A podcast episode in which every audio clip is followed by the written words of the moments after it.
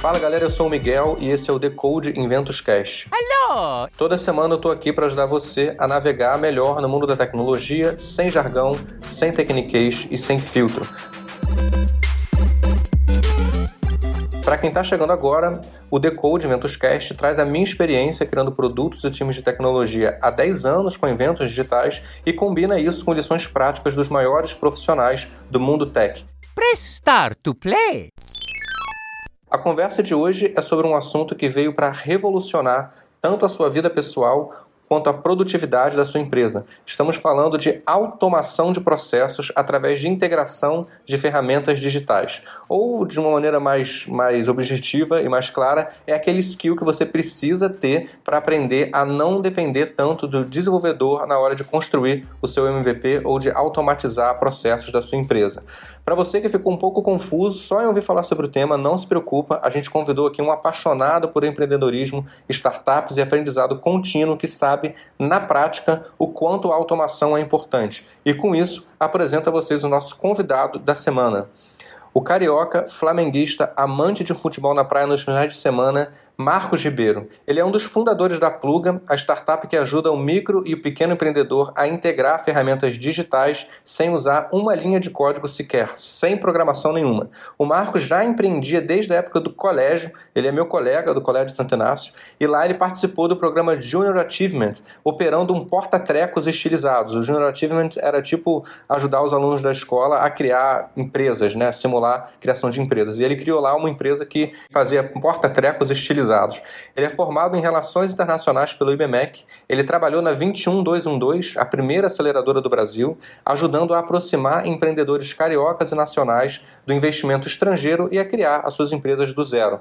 Ele aprendeu tanto nesse ambiente que resolveu empreender também e criou sua primeira startup, a GoBooks. Era uma iniciativa educacional que possibilitava para os universitários fazerem aluguel de livros. Né? Depois ele voltou seus esforços para a indústria de pagamentos em criptomoedas e trabalhou na área de marketing e vendas da Smartcoin, que foi inclusive contemplada pelo Startup Brasil. Lá ele começou a entender a necessidade de uma solução digital para o problema de comunicação e integração entre as várias tecnologias em nuvem que as empresas usam, voltado para não técnicos, né? sem depender de sempre um programador desenvolver essa integração. E isso é, na verdade, uma grande revolução de produtividade E assim nasceu a Pluga, que está aí há cinco anos no mercado, usando o poder das APIs, e a gente já vai explicar o que, que é isso, para ajudar empresas do porte de OLX, Pantone, Estadão e muitas outras startups a economizar dinheiro e tempo nas suas rotinas diárias. Marcos, muito obrigado por ter topado esse papo aqui no Decode. Tem alguma coisa que ficou de fora dessa introdução que eu tinha que ter falado, mas eu não falei? Oi, Miguel, bom dia, obrigado aí pelo convite. Não, acho que está perfeito é, melhor possível. Hum, legal. E conta pra gente como é que foi que você chegou até essa ideia de criar uma ferramenta de integração de ferramentas. Não é uma, não é uma ideia exatamente óbvia, é, tem concorrentes internacionais de peso.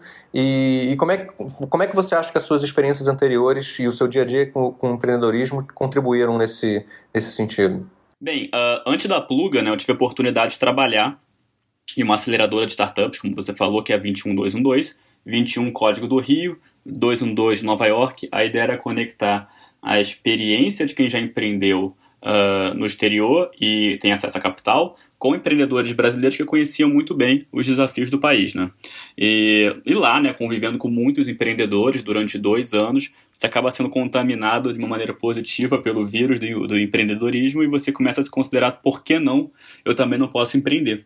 Então, foi lá que eu fundei a GoBooks. Inclusive, a GoBooks foi investida pela 21212 logo depois, que era uma startup de aluguel de livros universitários. Né? Então, a ideia era você entrar no site, você escolhia o livro que você queria alugar, você recebia em casa ele, era livro físico, e ao final do semestre você devolvia na faculdade em caixas de devolução muito similares ao que a Blockbuster tinha ano passado.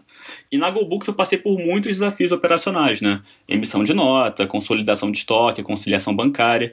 E é verdade que o empreendedor, quando a gente inicia uma startup, dificilmente a gente se vê uma posição operacional de copiar e colar dados, né? A gente quer pensar numa estratégia de go-to-market, quer aumentar a equipe, captar investimentos, se necessário. Enfim, a gente quer fazer atividades que podem levar a empresa para um outro patamar.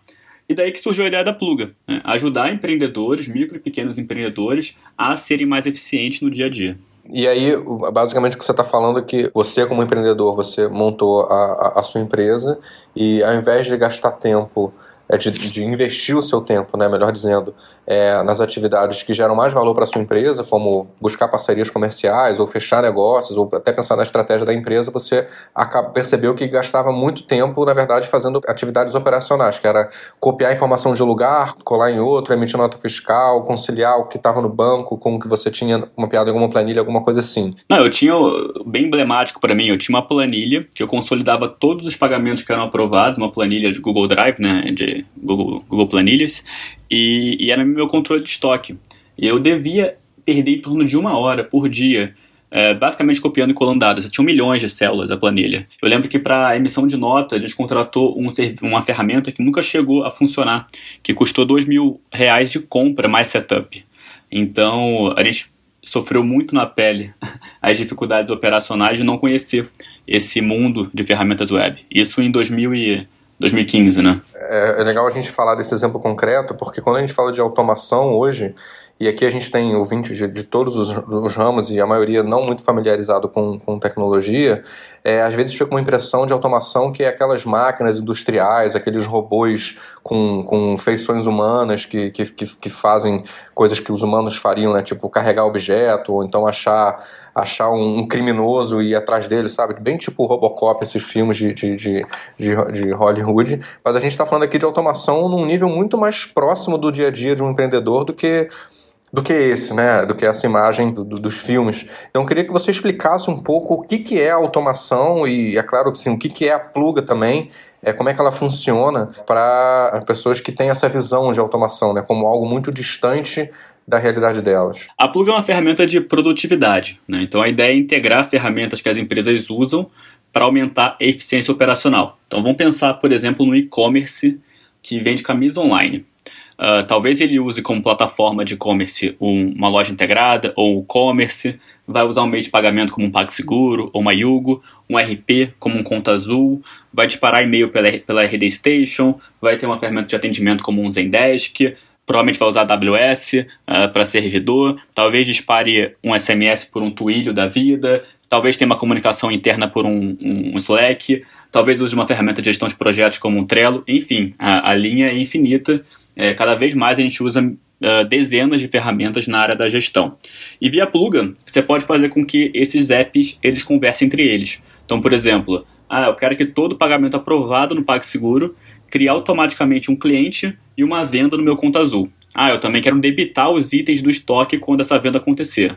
Ou eu quero que a partir de um pagamento recusado no Pagar-me, eu quero atualizar um lead, né, um e-mail, dentro da RD, minha ferramenta de marketing, para disparar uma campanha de abandono de carrinho. Então, a ideia é fazer essas integrações simples que dão flexibilidade e autonomia para equipes de marketing e vendas. Né? Então, o mais legal disso é que qualquer pessoa sem conhecimento técnico pode realizar essas integrações. Na Pluga, a gente tem hoje em torno de 4 mil automatizações diferentes entre mais de 60 ferramentas integradas. Né? Então, a ideia de automação de processo para a Pluga é essa, é desmistificar um pouquinho esse conceito de que integração é algo necessariamente para dev. É, e aí, nessa linha, é, a gente escuta muito no, no, mundo corporativo falar sobre o RPA, né, que é Robot, Robot Process Automation, e, e, e, automação de processos como um skill do futuro. Né? As pessoas devem entender cada vez mais disso. É, e aí, mesmo sendo uma ferramenta para não técnicos, né, a Pluga não é feita para o desenvolvedor usar. Né? Pelo menos ele pode usar, mas não é feita para o público-alvo não são desenvolvedores. É, tem que fazer algum curso para usar a integração do Pluga? Como é, que, como é que é isso? Eu preciso ser um. Que nível de conhecimento técnico sobre programação, sobre desenvolvimento eu preciso ter para usar a Pluga? Você não precisa ter nenhum tipo de curso para usar as integrações dentro da Pluga, é, mas curiosamente essa semana eu estava lendo um artigo da Chief Martech dizendo que todo profissional de marketing é um desenvolvedor de app em potencial, mesmo que ele não saiba. Né? Mas é claro que algum conhecimento técnico para alavancar o uso de uma ferramenta é legal. Então vamos pensar no Excel, que é uma ferramenta que profissionais de marketing e vendas usam há anos para planejamento de vendas, controle de orçamento, por aí vai. Um profissional mais técnico ele pode usar uma macro no Excel para executar tarefas realizadas com frequência. Claro que para 95% dos casos a macro não é necessária, mas pode ajudar para dar mais eficiência. No MailChimp, por exemplo, uh, você pode inserir um bloco de HTML e CSS, né? E aí você edita o e-mail do zero. Na Pluga, você pode usar webhooks para jogar dados de outras ferramentas para sistemas próprios, o que é mais técnico. Enfim, o mundo está se desenvolvendo para ferramentas low code ou nenhum código at all. Mas ter algum conhecimento técnico, principalmente para marketing, pode te dar mais autonomia para realizar alguns testes, apesar de não ser necessário para usar 99% da pluga. É, isso é uma, uma pergunta que, que fazem muito para mim. Eu queria, eu, queria, eu queria ouvir a tua visão também. É, fala assim, bom, é, eu preciso então entender um pouco mais sobre tecnologia, programação. Poxa, o que, que você sugere? Porque pô, programação tem um mundo. Eu vou aprender, sei lá, Java, vou aprender Ruby, eu vou aprender, sei lá, DevOps, é, inteligência artificial. Então, você falou aí que o, profissional deve aprender alguma coisa, né? Que, que, que isso vai ser um diferencial para ele. Mas como ele deve aprender, como ele deve escolher o que aprender e o que, que ele, ele, ele, você acha que ele deve aprender? Isso depende muito da área. Por exemplo, te dar um exemplo prático. A gente tem uma equipe de marketing que, com o principal objetivo desse atual OKR, é aumentar a geração de leads no nosso blog. E para isso a gente está fazendo uma série de testes. E a Mariana, que trabalha com a gente no marketing, que tem uma formação em design, ela encontrou um plugin de WordPress chamado Elementor, que nos dá a possibilidade de subir uh, landing pages um pouco mais evoluídas. E ela customizou o HTML CSS e o material ficou incrível, incrível. Ficou dinâmico, etc. Uh, eh, um profissional que não tem um skill uh, mínimo para fazer essa manipulação, ele conseguiria entregar alguma coisa estática, uma página estática, mas talvez ela não tivesse o mesmo brilho de uma página de um profissional. Então, o Rafael Lassance, da Growth Team, ele sempre fala do T-shape, né, que é o shape de habilidades que um profissional precisa ter. No marketing, talvez ele puxe, uh, talvez para algumas estratégias de growth hacking, até um pouco de JavaScript, eu não sei. Mas isso, claro, depende de cada, de cada área e, por exemplo, talvez para vendas eu não trabalhasse esses skills mais técnicos, mas eu trabalhasse habilidades relacionadas à persuasão, empatia, copy, rapport, né? Que não são técnicos, são soft skills ali, então são talvez um pouco de habilidade uh, mais hard skill, mas para marketing eu com certeza vejo um impacto interessante de conhecimento técnico, principalmente quando você vai fazer experimentação no produto. E o, o, a pluga né, e, e, e as integrações e as automações, é, você acha que elas são uma parte do marketing ou, é, é, em geral, quem contrata vocês ou quem usa a ferramenta é o pessoal de operações ou financeiro? Como é que é essa proporção? A principal base da Pluga hoje são profissionais de marketing e vendas. É, e a gente consegue perceber claramente uma evolução desse profissional de marketing ao longo dos últimos cinco anos. Hoje ele é muito mais crítico em relação a, a inclusive, a forma de personalizar uma automatização. É, dependendo do, do, perfil do profissional de marketing que usa a plug, ele pode montar um BPO, um processo inteiro, conectando 10, 15, 20 ferramentas diferentes. Não é incomum, por exemplo, agências de marketing usarem a Pluga para enviar dados para planilhas e criar relatórios pelo Google Data Studio e compartilhar com grandes marcas que são clientes da agência. Então, ah, eu poderia te dizer que a maioria dos nossos clientes são departamentos de marketing e vendas e eles fazem bastante coisa mais profunda. Né? Não mexem uh, muito na, na programação, mas eles conseguem ter uma noção do valor das ferramentas e a importância de cada um para montar processos bem interessantes. E é, a gente está falando aqui da, da, basicamente de, de é, ganhar tempo e ganhar, portanto, ganhar produtividade fazendo integração entre diferentes sistemas, né, entre diferentes ferramentas que são, que são sistemas. É, e aí muita gente é, às vezes me pergunta se deve usar uma ferramenta dessa já pronta ou se deveria desenvolver né, a, a, própria integração. Principalmente quando é uma integração. É, uma integração interna, né? Eu quero integrar o meu software com um, um, uma plataforma que já existe. É, quando é que você acha que faz sentido usar uma ferramenta é, que já existe ou você desenvolver uma ferramenta interna? Como é que é essa, essa, é, é, essa esse dilema, assim, como é que você, quais são os elementos que o empreendedor, a empreendedora deve considerar na hora de, de resolver esse dilema? Então, uma ferramenta de conectividade, né, como a Pluga, no geral, ela vai te dar um pouco mais possibilidade. Por exemplo, a, a gente aqui tem filtros que permitem segmentar o tipo de dado que vai ser enviado da ferramenta A para B. Então, por exemplo, eu quero enviar uh, do meu PagSeguro apenas pagamentos aprovados do tipo boleto bancário no valor maior que 100. Né? Então essas customizações normalmente são mais comuns em ferramentas profissionais de integração.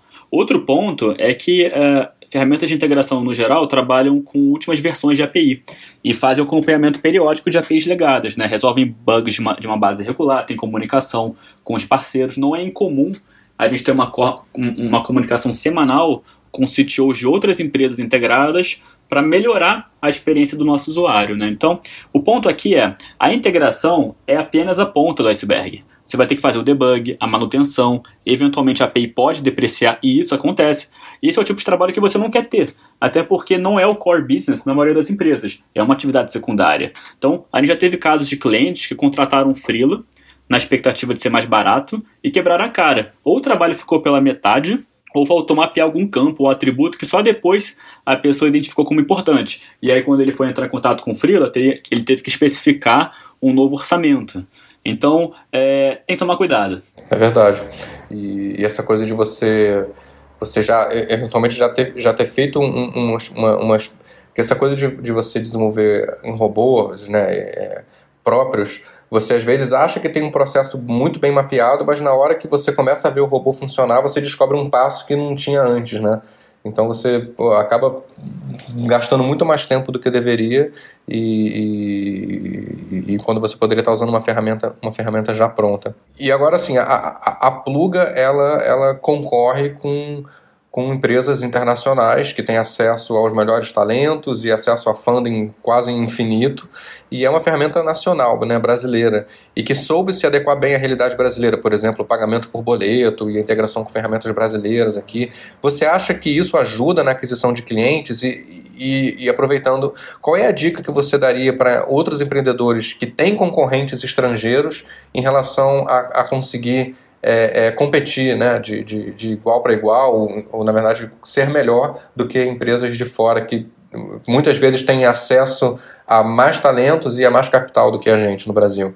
Legal. Eu acho que a, o fato da Pluga ser uma ferramenta nacional e ter se adequado à realidade é, é um ponto positivo, sim, mas até um certo ponto. Por exemplo, a Pluga tem uma suíte de ferramentas integradas, principalmente para fintech, que não estão nos principais concorrentes.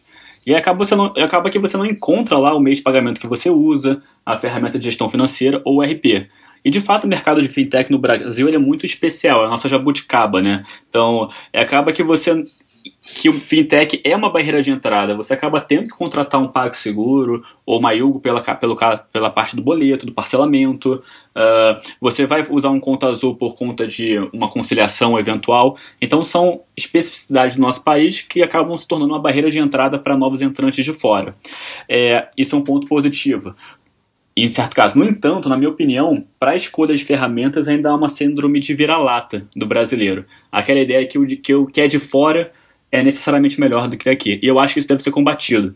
A gente tem empreendedores excelentes e startups que competem de igual para igual lá fora e até melhor em alguns casos, né? Vídeo a Hotmart, que está na Espanha, Móvel, que está no mundo inteiro, inclusive na China, RD, que está com operação uh, na Colômbia, no México. Então, eu acho que de Pass, enfim, essa lista é, é longa, né? Então, uh, sim, uh, ter integrado com ferramentas brasileiras se tornou minimamente uma barreira de entrada, dadas essas verticais, mas ao mesmo tempo ainda tem essa síndrome de vira-lata que joga contra o brasileiro no geral. Então, essa é um pouco da, da constatação que eu tenho.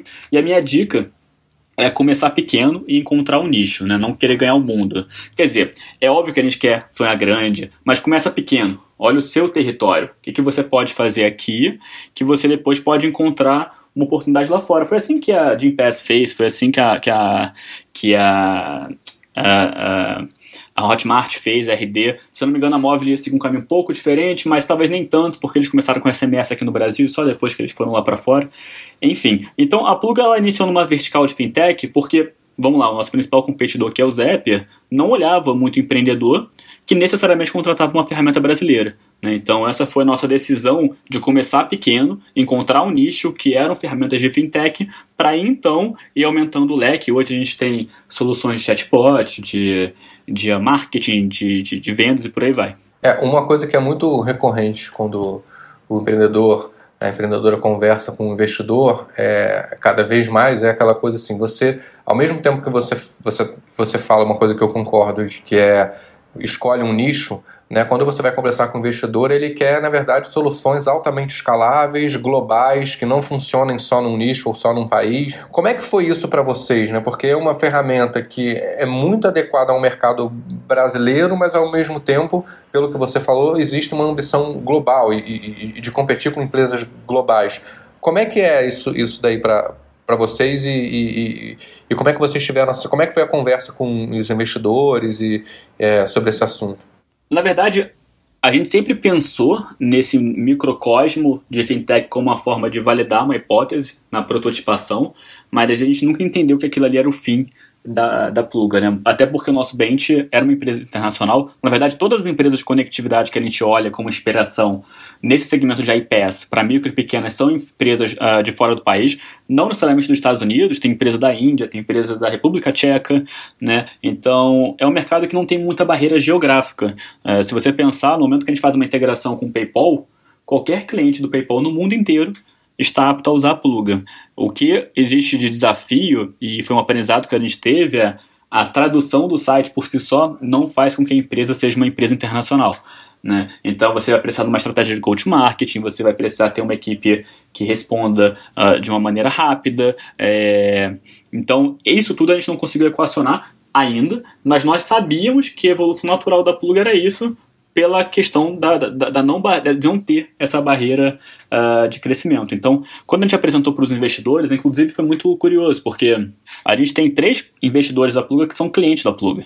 É, eles, uh, inclusive, o nosso uh, primeiro investidor, que foi o Mark Sangarné, que ele é CEO da Jota, ele era cliente nosso, ele foi um dos primeiros cinco clientes da Pluga. E a conversa foi muito uh, orgânica, porque ele já usava a ferramenta, ele já acreditava nesse, nesse mercado, ele já conhecia o mercado norte-americano, então foi muito natural. Valdinei Pimenta, também uh, uh, investidor da Pluga, mesma coisa. Alexei, mesma coisa. Então não foi difícil apresentar, porque eles já conheciam o mercado, já entendiam a dinâmica dele e já percebiam com, comigo que uh, o fato de a gente ter começado pequeno não significava necessariamente que o nosso sonho não era grande. Com certeza. E é bom, você, você, você até mencionou isso, isso há pouco tempo, sobre essas iniciativas de low code, no code, é, que basicamente são, são ferramentas como a Pluga é, que capacitam, né, que habilitam pessoas que não são desenvolvedores, que não são técnicas, que não têm uma formação na área de tecnologia, a fazer automações e fazer coisas que antes era, era, era só o desenvolvedor que fazia, era só o programador que fazia. E essas, isso é uma tendência forte no mundo da, da, da tecnologia hoje. Né? É, você próprio já citou o Zapier, existem outras ferramentas de low-code, não necessariamente só para integração, é, mas dentro desse universo de low-code e o Pluga como uma das soluções do low-code, é, eu queria que você falasse um pouco da diferença da Pluga para as outras ferramentas de low-code que existem e, e especificamente para as, para as ferramentas de integração. É, tem essa coisa do nacional que a gente falou, mas é, não é só isso, né? Isso é uma parte que talvez nem seja a principal. Queria que você falasse um pouco dessas diferenças. É, quando a gente conversa, inclusive, com nossos clientes sobre uh, por que a plug não XYZ, né? a gente entende que são quatro pontos. O primeiro é qual é a sua, o seu stack de ferramentas na sua empresa, né? Porque uh, o mais importante é, é a ferramenta que você contratar de integração ter as ferramentas que você usa no dia a dia integradas. Né? Então, naturalmente, a Pluga, por ser uma ferramenta brasileira, olha o ecossistema local com mais carinho. Então, a gente tem apps que são líderes no mercado que não estão lá. Né? Não estão no Tegromat, não estão no If This Then That, não estão no Zapier. Eu falo do PagSeguro, do Conta Azul, por exemplo, que são líderes e não estão. O segundo ponto que a gente comenta é o produto. Né? É, em serviço, é, é muito difícil você comparar é, o Integromat, por exemplo, com a Pluga. Você não está comparando dois Brastemps iguais uh, que você pode comprar no Ponto Frio ou no Magazine Luiza. Então, a forma de criação é diferente. Todas as automatizações da Pluga, por exemplo, são pré-formatadas. Então você pode fazer qualquer automatização no nosso site em menos de dois minutos e de uma forma bastante lúdica. Então você basicamente tem que autenticar as chaves de acesso para as ferramentas conversarem entre elas e fazer um depara quando se você quiser, porque gente já faz o depara para você na maioria dos casos, né? Então a gente seguiu uma linha de produto um pouco mais uh, um pouco mais fechadinha para ajudar. Uh, o terceiro ponto, que enfim pode parecer besteira, mas nesse momento para um micro ou pequeno empreendedor é importante é o dólar a 5,50, que pode atrapalhar muito em algumas decisões. E o quarto e último, na minha opinião, é suporte. É claro que você vai falar, ah, beleza, eu só vou precisar do suporte se acontecer algum problema. Mas não é bem verdade, né? Uh, você pode querer tirar alguma dúvida, resolver algum gargalo de produtividade, ou até questionar a pluga como que você poderia usar melhor integrações entre o PagSeguro e o Slack para sua comunicação na sua empresa. E por mais idioma, infelizmente, ainda é uma barreira, né? Para a maioria das pessoas, abrir um ticket técnico em inglês ou fazer um call com uma outra empresa que está na República Tcheca ou na Índia não é tão trivial, né? Então, esse suporte a gente percebe que é muito importante. A Plug já atendeu a mais de 10 mil tickets e diariamente atende a mais de 100 empreendedores. Boa.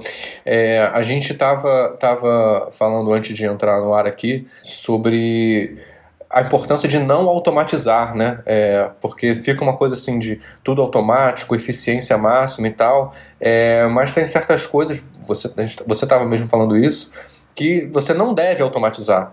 Eu ia te perguntar sobre isso. Qual é o momento certo de automatizar um processo em uma empresa? Quando é que você acha que você não deve automatizar um processo? Existe um limite na automação de, de tarefas, né? Você vai ter aquela empresa onde tudo é 100% automático. Fala um pouco sobre isso pra gente. Ah, essa é uma ótima pergunta. Eu, eu fui pupilo do mestre Rafael Duton, um dos sócios da Movile, fundador da 21212. Eu fui estagiário dele durante um bom tempo, isso em 2013, se não me engano. Logo depois ele se tornou mentor para mim, para minha vida. E ele dava área de metodologia é, lá na, na 21212. E era muito engraçado, porque na 21 é, normalmente era um sócio técnico, um cara de business.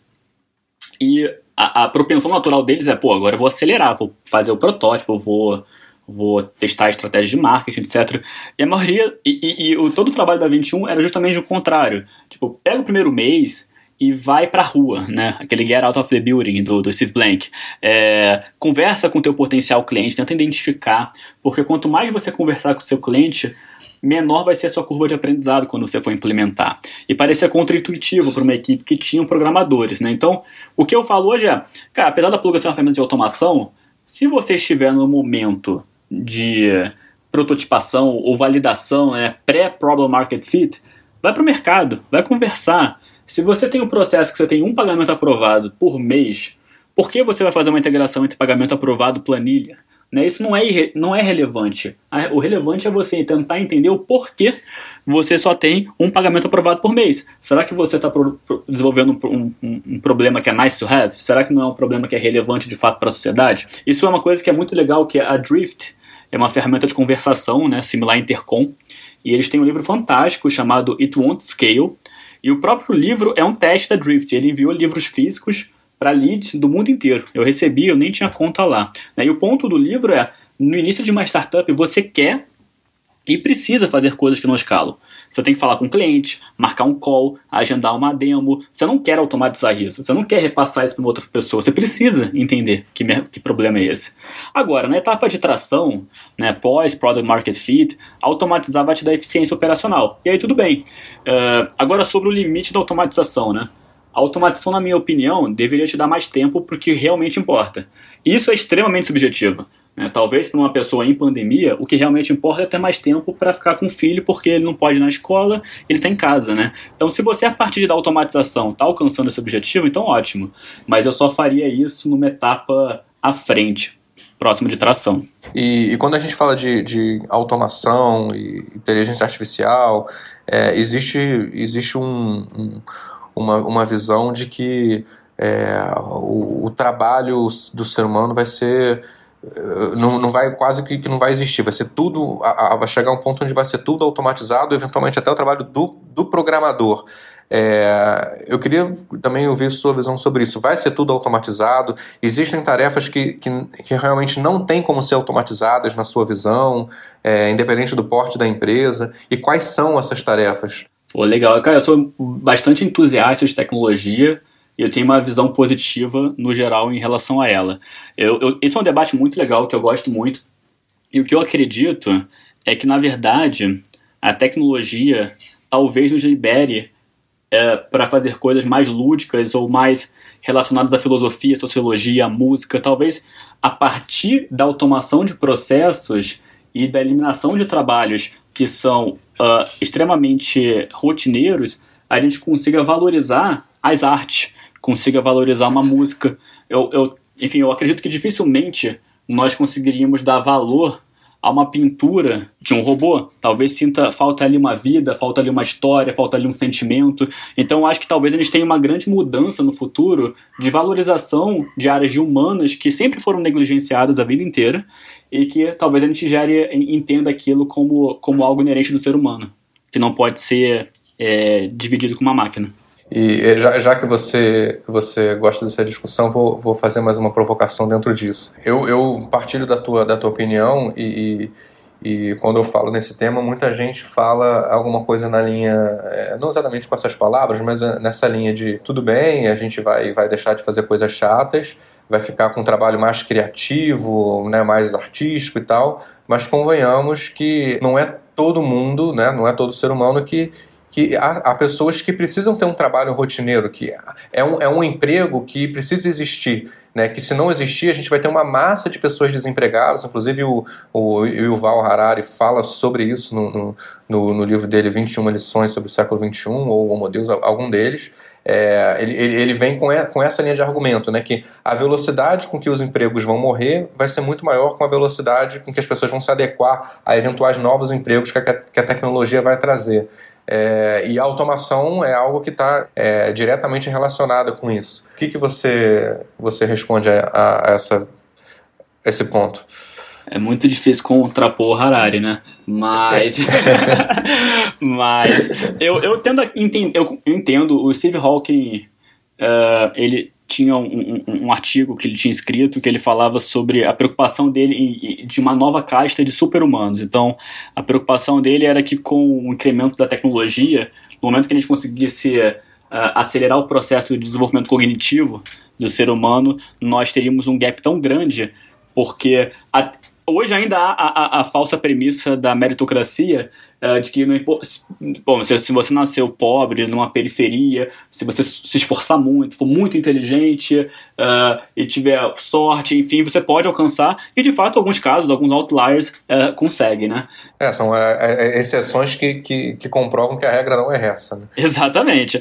É, mas o, a, o ponto do, do Steve Hawking é no momento que você consegue modificar o, o intelecto do ser humano, você aí nem consegue vender mais isso, porque não importa o quão o cara se esforçar, vai ter um gap cognitivo tão grande que não há o que ser feito. Então a preocupação dele era a, o medo dessa evolução da tecnologia uh, e, e, esse aumento, essa, essa, criação de uma casta de conhecimento, de inteligência. Né? Porque até então a minha premissa básica é de que com educação você consegue pelo menos dar poder às pessoas de, de criarem coisas, de repensarem, de se reposicionarem. A minha resposta sempre é a favor de soluções de educação para reduzir o gap socioeconômico. Mas, efetivamente, se acontecer alguma coisa próxima ao que o Steve uh, Hawking uh, é, analisou, aí eu nem sei o que aconteceria. Nós teríamos um gap muito grande. Essa discussão é muito boa e longa. Dá pra gente falar, fazer um podcast só sobre isso. Então, se você está gostando do bate-papo aqui com o Marcos, se liga que na próxima semana tem mais. Vamos continuar com mais questões sobre o mundo da automação e da integração de ferramentas e como isso pode ajudar você e a sua empresa.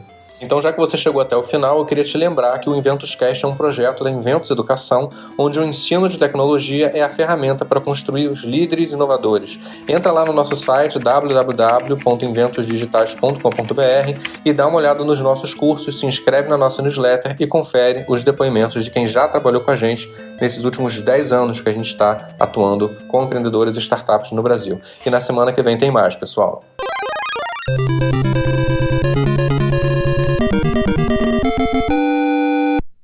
Thank you so much for playing my game.